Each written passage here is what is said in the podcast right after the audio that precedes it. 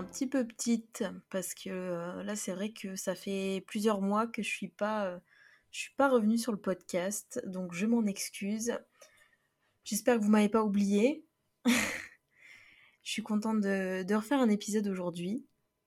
Je me suis dit bon euh, je vais quand même prendre le temps de vous proposer un, des épisodes assez complets et puis intéressants pour vous hein, aussi.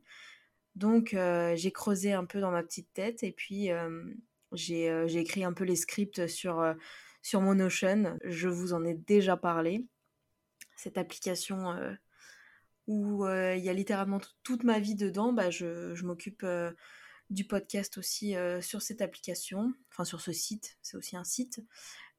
et donc j'ai fait les scripts de certains épisodes. Il y en a pas mal du coup maintenant qui sont, qui sont prêts.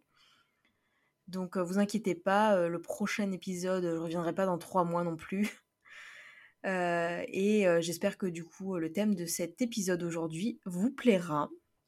Alors vu que vous commencez à me connaître maintenant, j'ai un profil très international hein, et du coup je me suis dit ça pourrait être sympa de vous faire un épisode où je vous partage un peu mon expérience dans l'apprentissage des langues.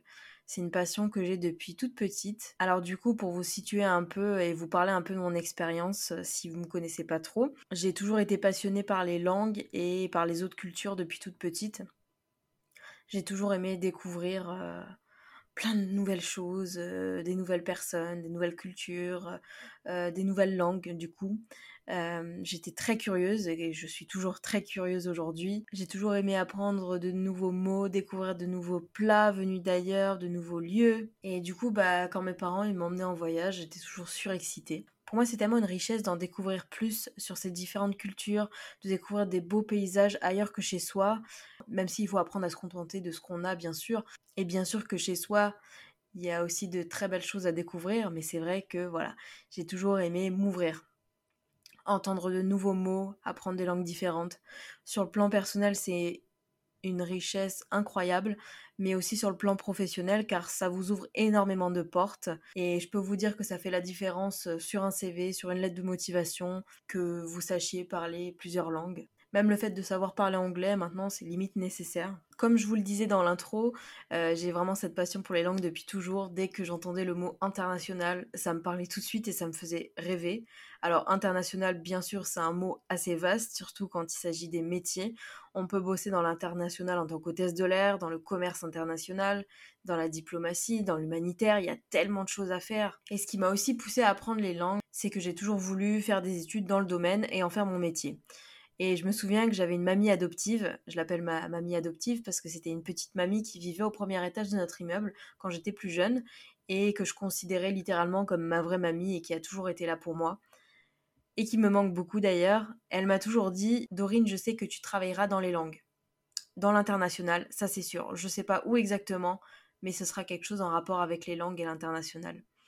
Et je pense qu'elle a vu juste, puisque c'est le cas, euh, c'est le cas aujourd'hui.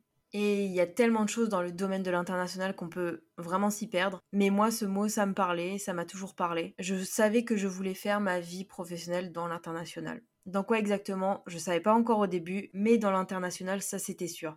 Sinon aussi, je suis quelqu'un de très curieuse. J'adore vraiment découvrir les autres cultures. Ça m'a toujours intriguée, ça m'a toujours passionnée.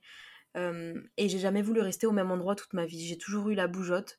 Donc je savais que j'avais la soif de découvrir, d'apprendre et de bouger. Je savais déjà que je voulais pas rester dans le même pays toute ma vie. Et donc c'était important pour moi de, de m'ouvrir, de découvrir d'autres cultures et évidemment d'apprendre d'autres langues.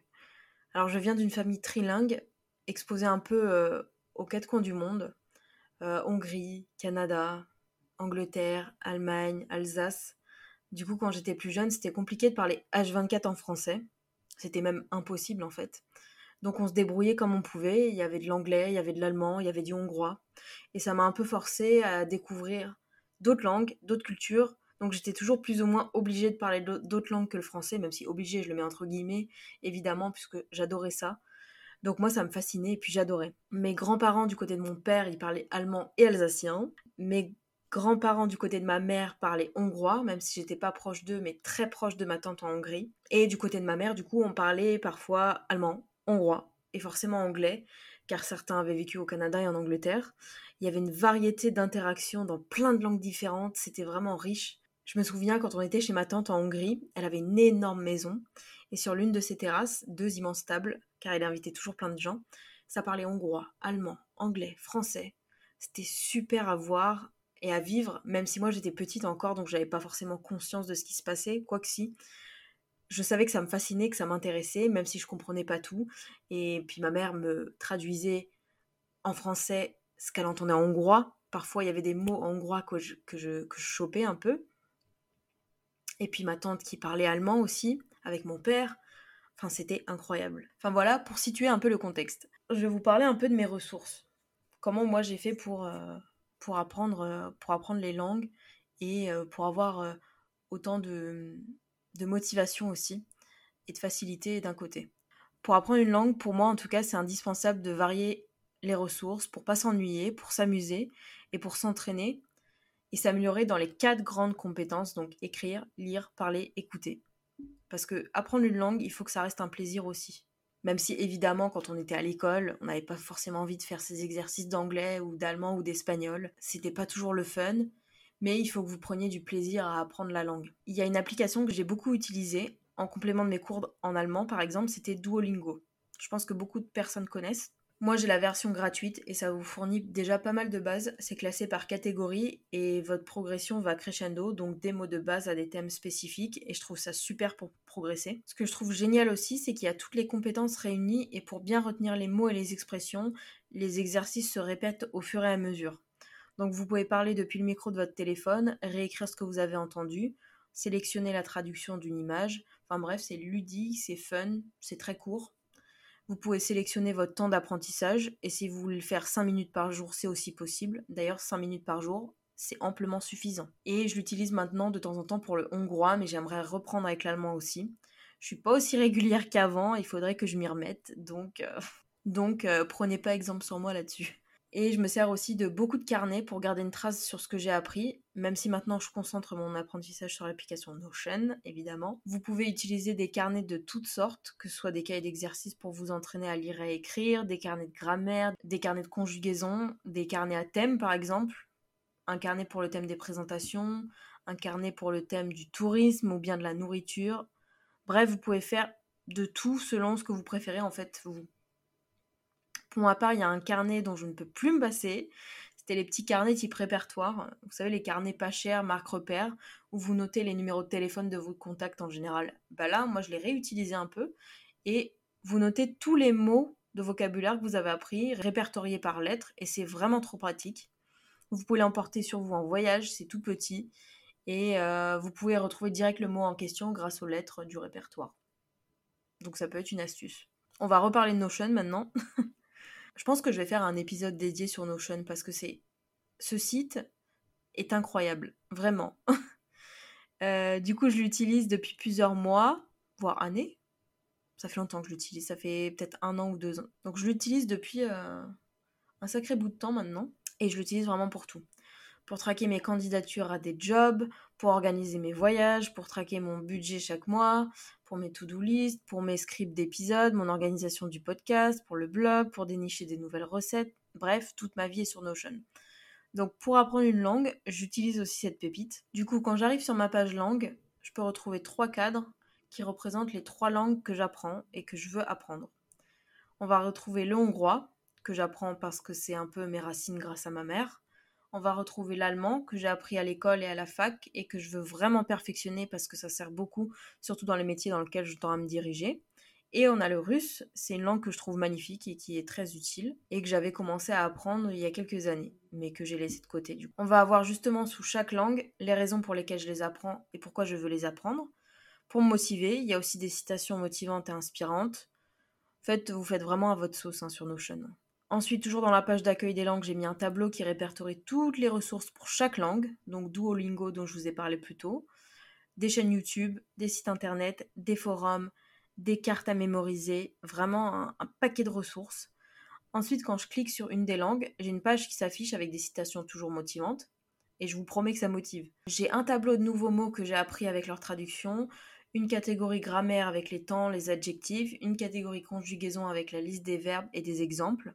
Je vais sûrement réorganiser tout ça, rajouter des catégories, revoir comment je complète cette page avec mon répertoire de vocabulaire, à voir, mais en tout cas, je vous conseille à 1000% Notion pour, euh, pour tout déjà, et euh, pour l'apprentissage des langues. Et en tant que grande fan de lecture, évidemment, en ressources, je ne peux que vous conseiller de lire, lire, lire, lire. J'ai énormément lu en anglais et dès que je comprenais pas certains mots, je les surlignais et je les recherchais en fin de chapitre par exemple. Alors évidemment, maintenant je le fais plus parce que je suis bilingue, mais il y a toujours des mots dont j'ai du mal forcément à cerner la traduction. Ça peut être en général des mots d'argot, mais avec le contexte, j'arrive facilement à comprendre. Sinon, on s'en sortirait pas. Donc, je vous conseille de faire ce système de surlignage en début d'apprentissage surtout. En allemand, je lisais beaucoup à la fac, que ce soit des romans, mais surtout des articles de presse, des journaux. Euh, maintenant, je le fais plus du tout. Il faudrait que je m'y remette sérieusement aussi. mais voilà, lire, c'est trop important quand vous apprenez une langue. Et franchement, même pour le hongrois, moi, j'ai commencé par lire des livres pour enfants.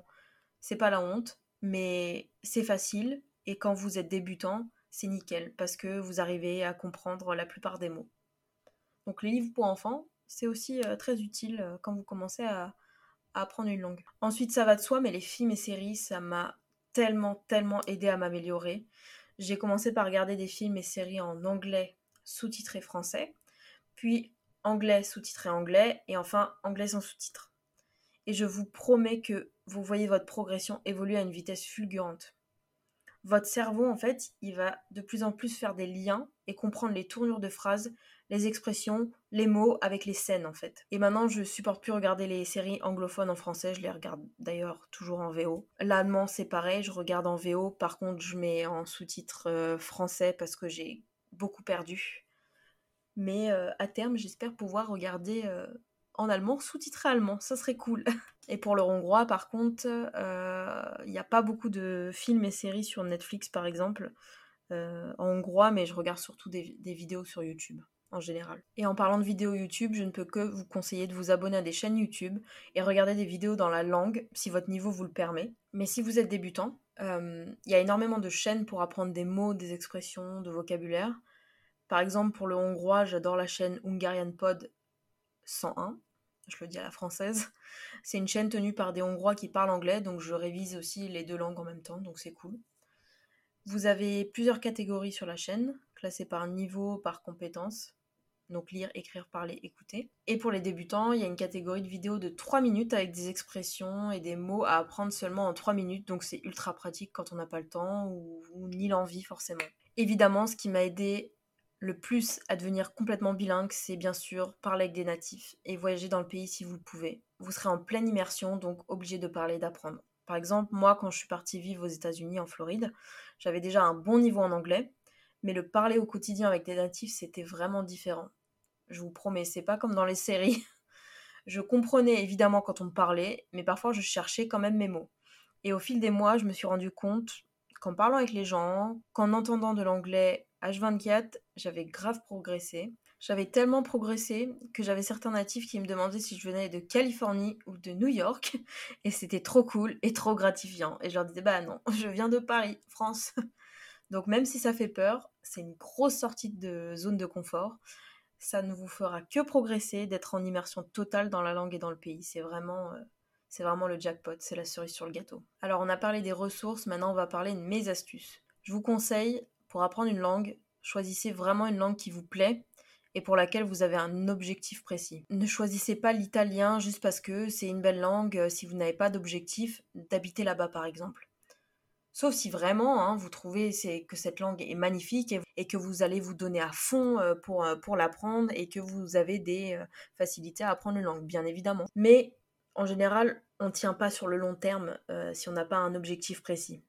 C'est pour ça que c'est important de trouver son pourquoi et surtout de le noter, que ce soit sur un tableau, sur Notion évidemment, sur un carnet selon vos préférences, pour que ça vous motive au quotidien. Par exemple, comme je vous disais moi, le hongrois, c'est mes racines. Donc, j'ai pas forcément l'objectif d'aller vivre en Hongrie, mais c'est mes racines. Voilà, c'est au plus profond de moi, je sais que j'ai besoin d'apprendre cette langue, j'ai besoin euh, de pouvoir le parler. J'ai besoin de pouvoir parler hongrois avec ma cousine, avec ma mère. Voilà, donc ça c'est un objectif assez précis. Pareil pour l'allemand où j'en ai fait pendant plus de 10 ans. Et je sais que ça pourra me servir dans ma vie professionnelle, ça c'est sûr. Voilà, fixez-vous un objectif. Ça vous aidera vachement. Ensuite, c'est pas une course. L'apprentissage d'une langue, c'est pas du tout une course. Il faut y aller à votre rythme. Si vous vous comparez à d'autres personnes ou à des natifs, vous n'allez jamais progresser, vous allez surtout régresser et ça va vous décourager. N'oubliez pas que vous pouvez avoir des compétences que d'autres n'ont pas et inversement, que chaque personne est différente, chaque personne a des objectifs différents. Donc mettez le focus sur vous uniquement et sur vos objectifs à ne pas perdre de vue. Moi, je vous ai donné mes ressources.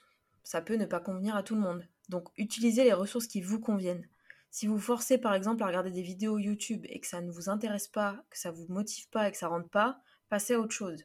Regardez des séries dans les thèmes qui vous inspirent et qui vous passionnent. Et si vous préférez lire des bouquins ou utiliser d'autres ressources, bah faites-le. Il faut surtout s'amuser en apprenant une langue. Bon, même si vous me direz l'anglais et une LV2, c'est un peu obligatoire à l'école évidemment, donc si vous n'avez pas forcément d'attrait pour une langue ou que le cours est chiant, bien sûr que vous n'aurez pas envie d'apprendre et que vous n'allez pas du tout vous éclater. Mais là, je parle surtout aux personnes qui souhaitent soit apprendre une langue par eux-mêmes, en autodidacte, soit aux personnes qui souhaitent s'améliorer. Et c'est important de trouver les ressources qui vous conviennent pour que vous puissiez à la fois vous amuser et à la fois progresser plus vite. Ensuite, si jamais vous avez le temps et l'argent aussi, bien sûr, pour vous motiver encore plus, vous pouvez prendre des cours avec des professeurs à la maison ou en présentiel, dans les instituts, par exemple, je sais qu'il y a l'INALCO, qui est l'Institut national des langues et civilisations orientales à Paris, qui propose des cours de langue à des niveaux différents, des cours du soir et même des diplômes. Pour la partie hongroise, j'avais regardé l'Institut List, qui proposait des cours du soir, mais voilà, avec le boulot et tout, j'avais pas forcément le temps. Et c'est vrai qu'à part la valeur sentimentale pour apprendre cette langue, et parce que ma maman est hongroise, pour le boulot, ça me servira forcément moins que l'allemand. Donc je réfléchissais si c'était vraiment utile de mettre autant d'énergie et autant d'argent dans des cours du soir qui me serviront moins que l'allemand ou bien l'anglais. Mais ça peut carrément être une option pour vous s'il vous faut un cadre pour vous motiver. Sinon, dernièrement, j'ai récemment vu des posts sur Pinterest que j'ai enregistrés dans mes tableaux et vous en trouverez énormément, que ce soit sur Pinterest ou Instagram ou n'importe quel réseau social. C'est le fait de mixer plusieurs ressources et façons d'apprendre en 5 minutes seulement. Donc il y a plusieurs exemples. Il y a par exemple écrire une ou deux phrases dans la langue pour résumer votre journée, apprendre cinq nouveaux mots, écouter une musique, regarder une courte vidéo, conjuguer un verbe, lire une page ou deux, compter de 1 à 100, chanter l'alphabet. Il y a tellement de façons d'apprendre et selon le temps que vous avez dans votre journée, vous pouvez caler ce qui vous convient le mieux en fait. Et je vais sérieusement songer à le faire plus souvent. Voilà ce que j'avais dans ma petite mallette euh, d'apprentissage d'une langue il me manque sûrement des choses. Donc n'hésitez pas à me dire si, euh, si cette première édition vous a plu. J'en ferai peut-être une, une deuxième. J'espère que cet épisode vous a inspiré, qui vous a donné des astuces si vous souhaitez apprendre une langue et que vous ne savez pas par où commencer ou que vous ne vous sentez pas forcément motivé ou si vous apprenez actuellement une langue mais que vous ne vous en sortez pas, que vous ne voyez pas de progression ou même si vous n'avez pas de facilité et que vous souhaitez vous améliorer. Donc j'espère que ça, ça vous a servi. On n'a pas tous la fibre linguistique. C'est vrai que pour ma part j'ai beaucoup de facilité à apprendre une langue et j'adore ça, mais il faut bien évidemment que je travaille pour avoir un niveau correct. C'est comme tout. Mais disons que j'arrive facilement à retenir les mots de vocabulaire, à assimiler les structures de phrases, à retenir des expressions. Enfin, surtout pour l'anglais, c'était ça.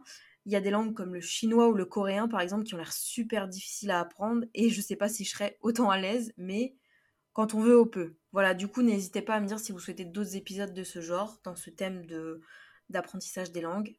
Je serais ravie de vous partager d'autres choses, des expériences, des astuces. Bref. Et je m'excuse encore de revenir euh, comme un cheveu sur la soupe. Après, euh, ça fait combien de temps que je suis pas revenue? Ça fait trois mois que je suis pas revenue, donc je m'excuse encore, mais c'est pour vous proposer euh, quand même des, des épisodes euh, intéressants. je l'espère. Et promis, la prochaine fois, je reviens pas dans trois mois. Si vous êtes arrivé à la fin de cet épisode, merci de l'avoir écouté. J'espère qu'il vous a procuré le même effet que la première gorgée de café le matin. N'hésitez pas à partager, commenter et noter le podcast, mais aussi à me donner toutes vos suggestions pour les prochains épisodes. Je vous invite aussi à me suivre sur les réseaux tous mes liens et toutes les ressources sont dans la barre d'infos. Merci de me soutenir et à très vite